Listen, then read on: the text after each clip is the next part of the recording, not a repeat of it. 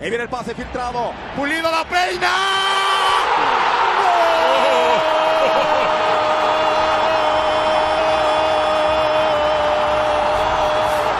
¡De Guadalajara! El bofo que la pelea. Aquí aguanta Bautista. El disparo. ¡Golazo!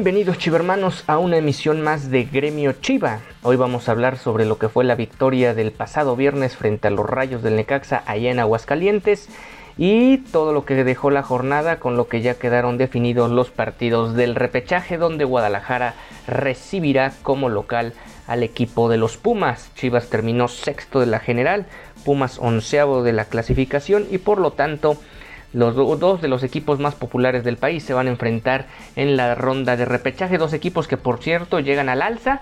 Uno con doble tarea porque los Pumas están jugando la fase final o más que nada la final del torneo de la Conca Champions y a la vez también la fase final ya del campeonato mexicano. Por otro lado, el Guadalajara, después de la destitución de Marcelo Michele Año, ha ganado cuatro partidos de forma consecutiva y con ello se ha metido en las posiciones de vanguardia, al menos en el repechaje. Pero antes de entrar en detalle de todo eso, vamos a repasar lo que fue eh, los últimos dos juegos de Chivas. Primero, jugaron el penúltimo partido de liga. Esto lo hicieron allá en la Perla de Occidente hace escasamente nueve días específico.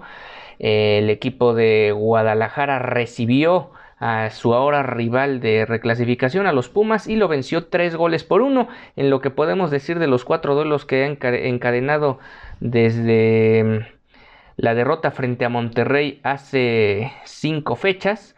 Bueno, este fue el duelo de mayor ma- más redondo que tuvo el equipo de Guadalajara durante esta racha de cuatro juegos al hilo que le valió 12 puntos, 26 unidades en total al cierre del campeonato.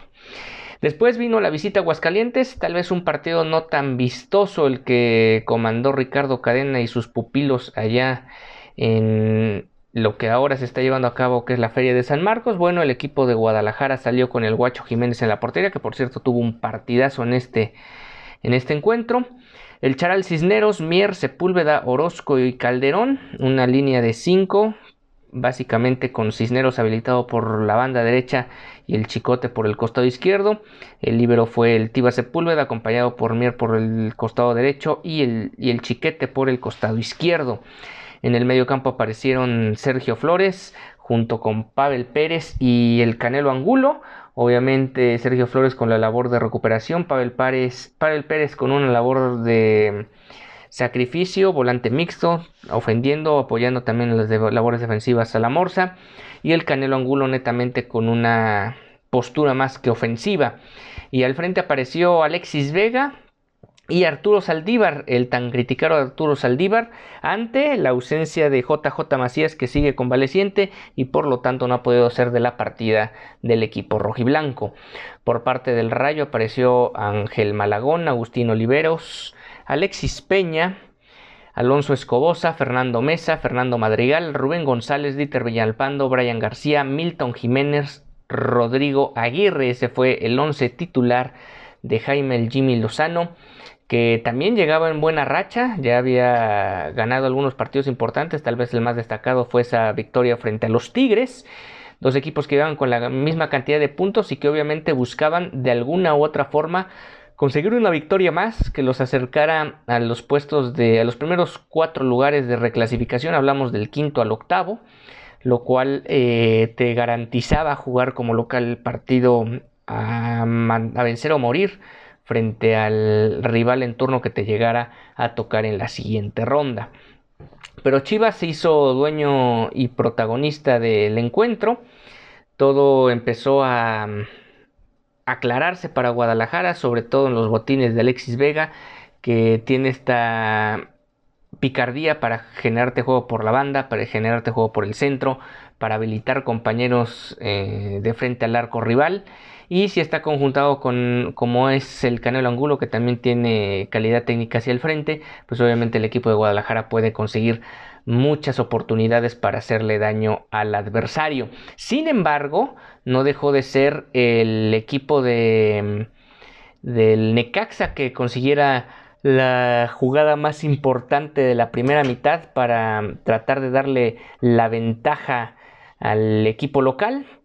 Pero ahí estuvo el Guacho Jiménez que dentro de todas sus cuatro actuaciones que lleva desde los tres postes de Guadalajara, esta puede ser la más redonda. Eh, una de esas atajadas se dio en esa primera mitad. Escobosa tuvo un disparo ahí al 23 que pasó cerca del área, perdón, cerca de las redes. Y la jugada que decía fue al 16 en un centro abajo, donde la defensa logró rechazar el disparo. Pero bueno, ahí estaba el Guacho Jiménez eh, demostrando por qué eh, Ricardo Cadena le ha confiado la, la portería desde su llegada al banquillo de primera división. Chivas tenía mucho más pressing en el área, en el área del Necaxa, sin embargo no lo podía reflejar con muchas jugadas de peligro, aunque ahí estaba el dominio incesante del equipo, tratando de, en un duelo disputado, tratar de sacar la renta en el mismo. Terminó la primera parte, realmente sin mucho que, destacar. Y ya en los albores de la segunda mitad vino la jugada polémica, apenas al minuto 2. Alexis Vega, después de una recuperación en una mala salida del Necaxa, tomaron la pelota, más bien tomó la pelota Alexis Vega, eh, encaró hacia el área rival, cruzó a Malagón y con esto habría el partido un gol por cero. Sin embargo, la jugada se iba al VAR y el VAR determinaba que había fuera de lugar, pero no exactamente en las últimas instancias de la jugada, sino más bien eh, momentos atrás, muchos momentos atrás, donde se había quedado habilitado tanto el Chelo Saldívar, el mismo Alexis Vega por el costado izquierdo, eh, al que le marcan el fuera de lugar es a al Chelo Saldívar, una jugada literal de televisión porque realmente eh, ni el asistente ni mucho menos el árbitro central lo había detectado. Bueno, para no hacer el cuento largo, ni siquiera el Necax había detectado ni había reclamado nada, simple y sencillamente fue una jugada absolutamente de televisión, con lo cual se anuló lo que era un gol que le daba cierta mm, tranquilidad al equipo de Guadalajara. Y es que después el partido se empezó a complicar en demasía. Guadalajara empezó a tener mucho más problemas para tratar de conseguir jugadas de peligro al frente. Entró tanto el Piojo Alvarado como Alan Torres, salió Pavel Pérez y el Chelo Saldívar. Eh, Guadalajara no encontraba oportunidades, más bien empezaba la desesperación. Chivas sabía que si no conseguía la victoria podía caer mucho en la tabla general y bien que pudo haber ocurrido si no hubiera sido por ese gol de los últimos minutos. Eh, en el caso de Necaxa, bueno, se fue Aguirre que tuvo muy pocas posibilidades al frente, la verdad muy solo en el ataque necaxista.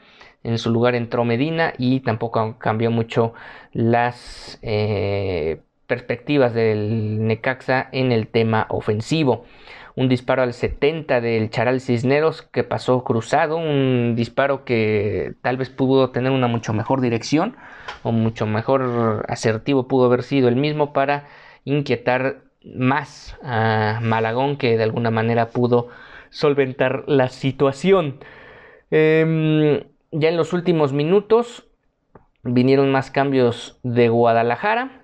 Se fue eh, Calderón, Angulo y otro futbolista más. Entraron Ponce, Huerta y Organista. Organista, ahora vamos a hablar más adelante del tema de los jugadores del Tapatío.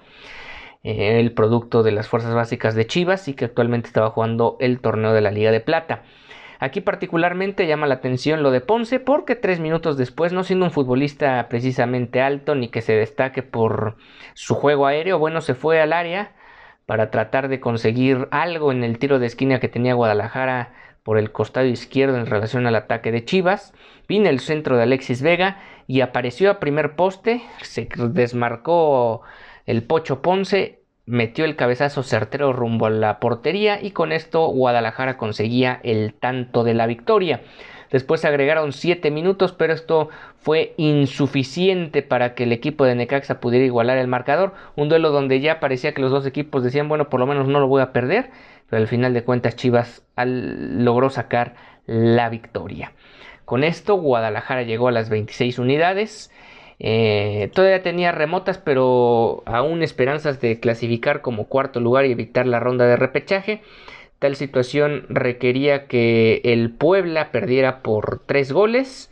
Situación que no se dio, sí, perdió el Puebla, pero no por tres goles. De hecho, perdió 2-1 y eso no fue suficiente para que Guadalajara pudiera evitar la reclasificación. Por lo tanto, ya el viernes, el mismo viernes en la noche, Chivas ya sabía que iba a jugar la próxima semana. La cuestión iba e, era saber contra quién. Y finalmente se desarrollaron el resto de los partidos de la jornada 17 y así quedó la tabla de posiciones específicamente en la fase de reclasificación. Eh, Puebla en quinto, Chivas sexto, Rayado 7, Cruz Azul 8, Necaxa 9, San Luis 10, Pumas 11 y Mazatlán 12. Con esto los duelos quedaron de la siguiente manera. La franja recibe el Mazatlán, Chivas recibe en el Acron Pumas, duelo que es la reedición del duelo de hace dos semanas. Rayados en el BBVA recibirá al Atlético San Luis y en el Azteca Cruz Azul se medirá ante los Rayos del Necaxa que en algún momento también jugaron como locales en el Coloso de Santa Úrsula. Eh, ¿Qué podemos decir específicamente de este duelo? Ya lo analizaremos a detalle en la semana. Pero bueno, hay que decir que Guadalajara va a jugar un partido interesante. Dadas las circunstancias de que van a tener a mano tanto Puebla como Chivas para elegir horario, eh, podríamos anticipar que Puebla juegue domingo y que Chivas elija sábado, como es un horario habitual para el cuadro rojiblanco. Rayados podría elegir el sábado y Cruzul tendría que optar por el domingo, pero ya veremos, eso se conocerá más adelante, al menos en la grabación de, esta, de este podcast todavía no tenemos esa información clara y precisa. Va a ser un duelo distinto al de hace dos semanas, sin lugar a dudas. Una porque Pumas ya habrá terminado el tema de la Conca Champions. Hay que recordar que de momento se encuentra empatado en el marcador global contra el equipo del Seattle Saunders de la MLS y van a tener su segundo duelo este miércoles 4 de mayo cuando enfrenten allá en Seattle en la casa de los Seattle Seahawks de la NFL, un estadio que está diseñado entre otras cosas para generar cualquier cantidad de ruido y molestar al equipo visitante. Esto sobre todo en el caso del NFL y cómo se desarrollan tanto las ofensivas como las defensivas en el estadio de Seattle. Sin embargo, pues para Pumas no va a ser una visita sencilla. Se habla de que ya se vendieron cualquier cantidad de boletos, casi 60 mil eh, boletos para un partido de fútbol allá en Seattle, en el Lumen Field. Veremos qué ocurre en este duelo de entre semana, que mucho puede marcar sobre todo el estado de ánimo y también el estado físico, además del trajín que va a implicar viajar hasta Seattle, que no está nada cerca de la frontera con los Estados Unidos, realmente se encuentra en la parte noroeste de, la Unión Americana y por lo tanto va a ser un viaje largo de Pumas entre semana y veremos cómo afrontan el duelo de repechaje y de qué manera, siendo también una, una escuadra que no cuenta con una plantilla muy extensa que digamos. Eso por un lado puede favorecer a Chivas sin lugar a dudas, aunque obviamente en el factor anímico, si Pumas llega a ganar este torneo, si logra coronarse allá en Seattle, sin lugar a dudas va a ser un equipo muy muy peligroso en el Akron y puede cambiar mucho la cara de, de la institución del equipo de Andrés Lilini enfrentando a Guadalajara después de lo que fue una, un repasón que le dio Chivas hace dos semanas donde insisto el Guadalajara se vio muy muy conectado sobre todo con los jugadores adelante. Entonces, pues difícil pensar que se va a dar un duelo tan abierto, aunque sí hay que rescatar que em, pues Chivas también llega con una racha importante y seguramente la quieren eh, mantener a lo largo de esta fase de reclasificación.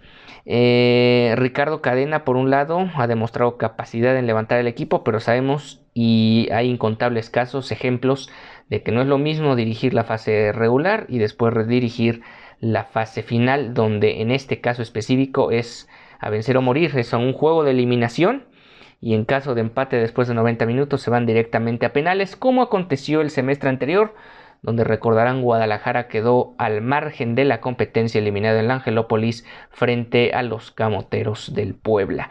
Vamos a ver ahora si Chivas puede darle la vuelta a esta situación. Eh, desde que se instauró de nueva cuenta el repechaje, en este caso con 12 equipos, Chivas no faltaba ninguno de ellos.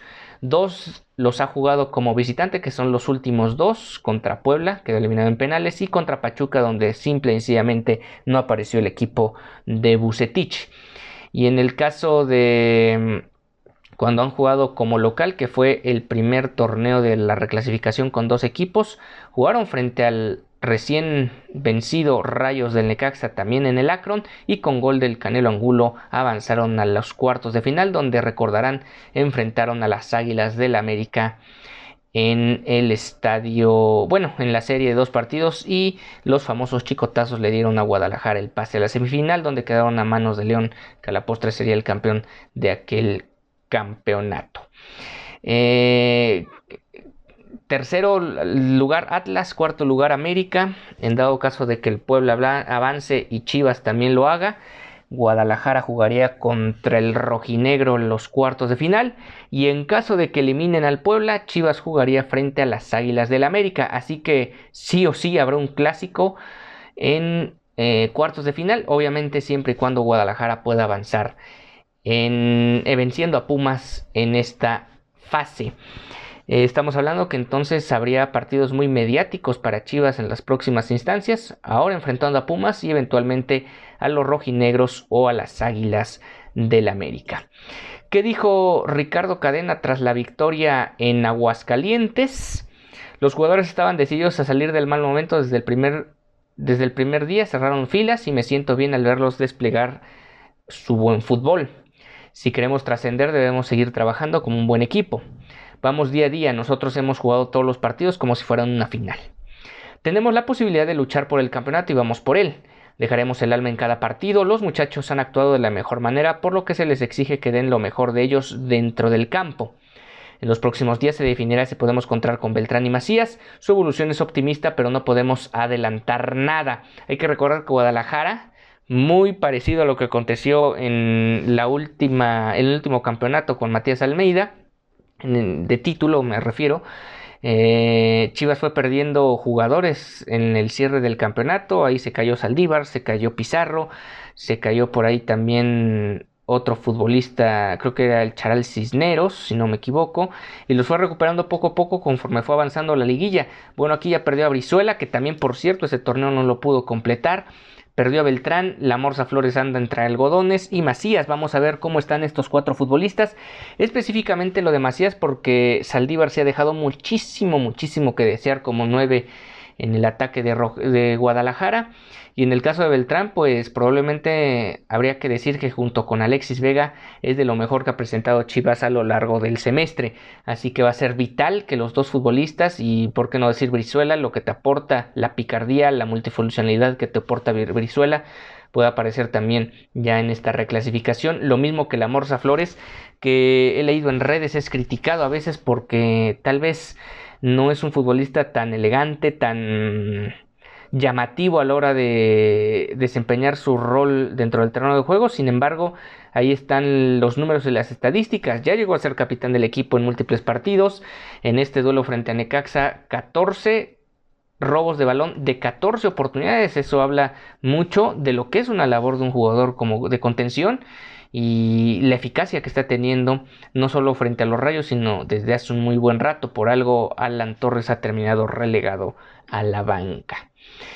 Eh, ¿qué dejó este duelo? además de los cuatro triunfos al hilo bueno eh, se llega a cinco partidos sin derrota contra los rayos en cualquier terreno cuatro de ellos con victoria y un empate se tienen ocho duelos invictos contra el equipo de Aguascalientes si contamos Liga y Copa. Son cinco victorias y tres empates. Eh, se le ha anotado al menos un gol al cuadro hidrocálido en los últimos 10 encuentros. Y en tres de ellos el marco en contra ha quedado en cero. Em, la más reciente ocasión que ganaron cuatro triunfos frente... Perdón en el torneo fue en el Guardianes 2020, se ganó en la jornada 17 se fue por un partido frente a los Rayados de Monterrey. Se le ganó el repechaje que ya decimos contra los Rayos con gol del Canelo Angulo. Y los chicotazos en la ida y la vuelta de los cuartos de final frente a América dieron esa seguilla de victorias. Y la última vez que se logró en fase, en fase regular fue en el clausura 2016 cuando los dirigía Matías Almeida. Se le ganó desde la jornada 11 a la 14 a cuatro equipos de la Liga MX. Impuso récord cadena como relevista en Guadalajara, como director técnico relevista. Nadie había conseguido cuatro triunfos de manera consecutiva. Obviamente las rachas en algún momento se tienen que romper y ojalá no sea frente a los Pumas. Ponce registró, registró su segundo gol en el clausura 2022. Alexis Vega sumó su cuarta asistencia del torneo y el Guacho colgó por, cuarta vez en ocho partidos que ha disputado en este semestre el cero en su portería. 11 de los 16 futbolistas utilizados frente a los Rayos son producto de las fuerzas básicas. Otro dato muy muy importante porque no solo es los veteranos que tiene Chivas en la plantilla, sino todos estos jugadores del tapateo que ahora también vamos con ese tema y que Ricardo Cadena los conoce muy bien, los ha llevado poco a poco y los ha ido insertando, eh, insertando en una dinámica que le ha favorecido sin lugar a dudas al cuadro rojiblanco. Alexis Vega alcanzó los 100 partidos de manera oficial, esto con Chivas, 95 de ellos en liga y 5 en copa. Em, ya lo decimos, vamos a tener el horario para la próxima, para la, próxima edición. Seguramente conocerán en nuestras redes sociales, en arroba gremio deportivo, gremio, todos los detalles sobre este estos horarios de los cuartos de final. También pueden encontrar esos datos en arroba bajo romano mi cuenta en Instagram, Twitter y Facebook. Em, ¿qué, eh, ¿Qué situación se presenta también para Guadalajara? Si a alguien le interesa el tema de las cábalas, bueno, ningún equipo en los últimos 25 años, o más bien durante los 25 años que ha existido este tema de la liguilla, ningún equipo ha sido capaz de levantar el título siendo sexto o, haber, o habiendo calificado como sextos de la general. Han llegado a la final, sin embargo ningún equipo ha logrado levantar el título. Eh, obviamente esto puede modificarse, Chivas puede dejar de ser sexto a la hora que inicien los cuartos de final, pero no deja de ser un tema el que haya ingresado como sexto o después de 17 jornadas y clasificando los 18 equipos de primera división, Chivas terminó en la sexta posición, lo cual es ir en contra de la estadística, simple y sencillamente, quien cree en la superstición, pues muy lo tiene que tomar en cuenta porque, eh, pues ahí está, Chivas siendo 6 de la general.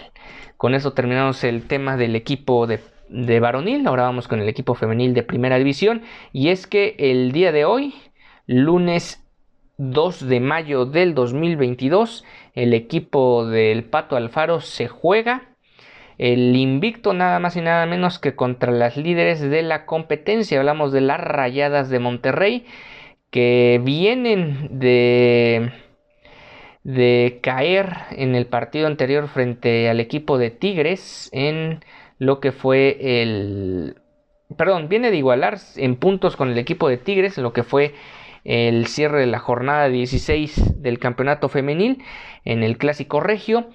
Eh, Guadalajara tiene 3 puntos menos que las rayadas, hablamos de 43 a 40, esa es la diferencia, lo cual habla matemáticamente de que todavía Chivas puede alcanzar a las líderes de la, competencia, sin embargo tendría que meterles una goleada de escándalo para poder rebasarlas en la tabla general. Esto significa que Guadalajara puede tener amplias chances de terminar invictas el campeonato, algo que sería histórico y sin precedentes, pero por otro lado no va a ser suficiente para liderar todo el torneo en su fase regular y por lo tanto van a ser un equipo que tenga que a la postre jugar de visitante en dado caso que jueguen un eventual final frente al cuadro de las rayadas. Esto no deja de marcar este, este momento histórico, un equipo que lleva 16 partidos en fila sin perder y que va a tratar de, ganar este duelo y de por qué no afianzarse como uno de los tres equipos o por qué no también pensar en el máximo candidato al título de la categoría. El juego está pactado a dar inicio a las 19 horas tiempo del centro de México en el estadio Akron. Vamos a ver que ocurre en este duelo que será arbitrado como, más bien que tendrá como juez central a Julio César Gil. donde se puede ver este partido? Bueno, se puede ver a través de la plataforma de Chivas TV. En Estados Unidos irá completamente en vivo por Telemundo Deportes. Ese es el tema para el equipo femenil. Vamos a ver cómo les va en este duelo, donde si bien es cierto, a diferencia de torneos anteriores con el Chore Mejía, el equipo ha anotado mucho menos goles con respecto a lo que ha sido otras temporadas, sin embargo no deja de ser un cuadro muy muy sólido que lo dejen claro cada una de las jornadas, más allá de no conseguir marcadores abultados cada ocho días. ¿Qué mencionó Victoria Acevedo? De que tras la victoria de un gol por cero frente a las rojinegras del Atlas en el clásico tapatío de la semana anterior. Con esto se llegó a 100 triunfos de manera histórica en el circuito rosa y esto mencionó Victoria Acevedo con respecto al tema. Estoy muy feliz de aportar un granito de arena para el triunfo en el clásico tapatío y seguir haciendo historia en el club. Lo que nos ha caracterizado en este torneo es que muchos partidos hemos guardado el cero atrás. Somos un equipo ordenado que defiende muy bien y junto con la idea de juego, el orden y la concentración nos puede favorecer para poder sacar buen resultado el lunes. Hablando de Rayadas, es un equipo que juega muy bien. Sabemos que va a ser complicado, pero nosotras también tenemos argumentos para competirles y sacar el resultado.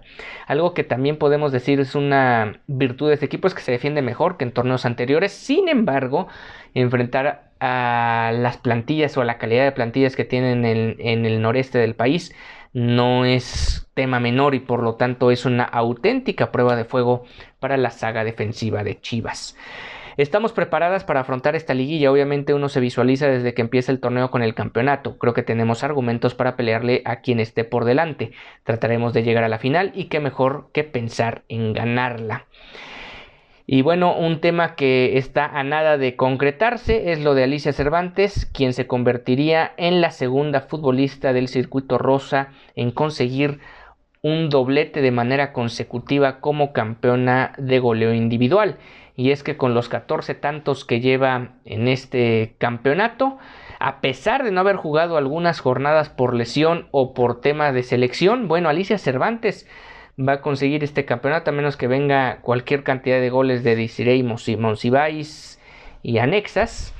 Pero fundamentalmente ya jugó Charlín Corral con Pachuca, que estaba a un gol, o bueno, está a un gol de distancia, pero como aquí no es a diferencia de goles, ni le van a restar un gol a la Killer Rojiblanca, podríamos decir que es la virtual campeona de goleo y que se terminará reflejando el lunes por la noche cuando terminen todas las hostilidades de la jornada 17 del campeonato. Alicia Cervantes se coronó en la Apertura 2021 como lideresa de goleo con 17 tantos y ahora lo hará con 14 a menos que sume más goles en este durísimo duelo frente a las Rayadas de Monterrey. La única otra futbolista que había logrado esta hazaña fue Lucero Cuevas en los primeros campeonatos de la liga fue en el Apertura 2017 y Clausura 2018 cuando consiguió 15 tantos en ambos campeonatos. Y bueno, ya lo decíamos, vencieron por la mínima diferencia al cuadro de las rojinegras del Atlas. Es uno de los equipos favoritos a llevarse el campeonato. Vamos a ver cómo lo terminan resolviendo.